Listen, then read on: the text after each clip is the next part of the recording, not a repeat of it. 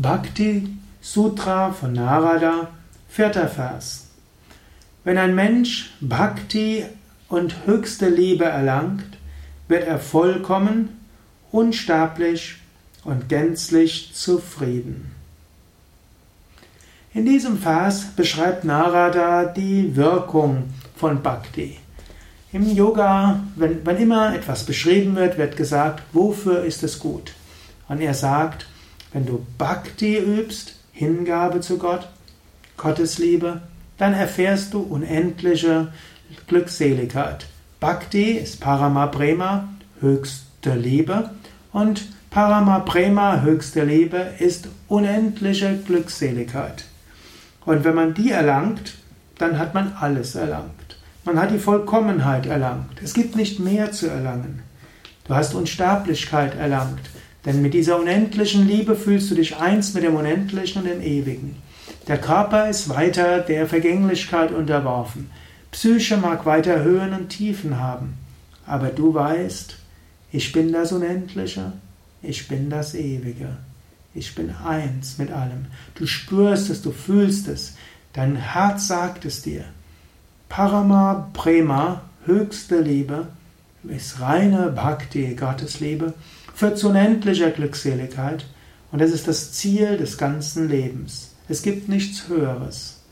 Und so muss ich Bhakti nicht beweisen, indem sie irgendetwas anderes erreicht, sondern Bhakti an sich ist Vollkommenheit. Bhakti an sich ist eins mit Befreiung. Denn höchstes Bhakti, Parama Bhakti erreicht ist, Parama Prema, dann ist Paramananda höchste Glückseligkeit erlangt und du hast das Ziel deines Lebens erfahren. Du bist auf ewig eins mit Gott. Du kannst darüber überlegen, ja, wie wäre das, Parama Bhakti zu haben? Wie wäre Parama Prema? Wie wäre Paramananda? Höchste Bhakti, unendliche Liebe zu Gott. Parama Prema, wirklich höchste Liebe. Liebe an sich, nur Liebe. Paramananda, unendliche Glückseligkeit.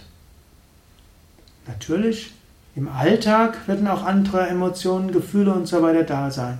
Aber tief im Inneren, ein Mensch, der das erreicht hat, ist immer glückselig oder kann immer in diese Glückseligkeit hineingehen. Das ist das Ziel.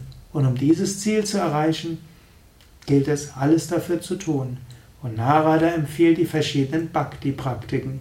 Darüber werde ich dann das nächste Mal sprechen. Ja, die weiteren Folgen der Yoga Vidya täglichen Inspirationen findest du sowohl als Video als auch als Audio.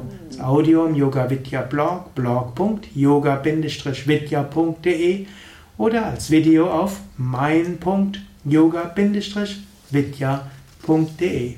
Das war's für heute. Das Bhakti Sutra von Narada, kommentiert von Sukadev, das bin ich von Yoga Vidya.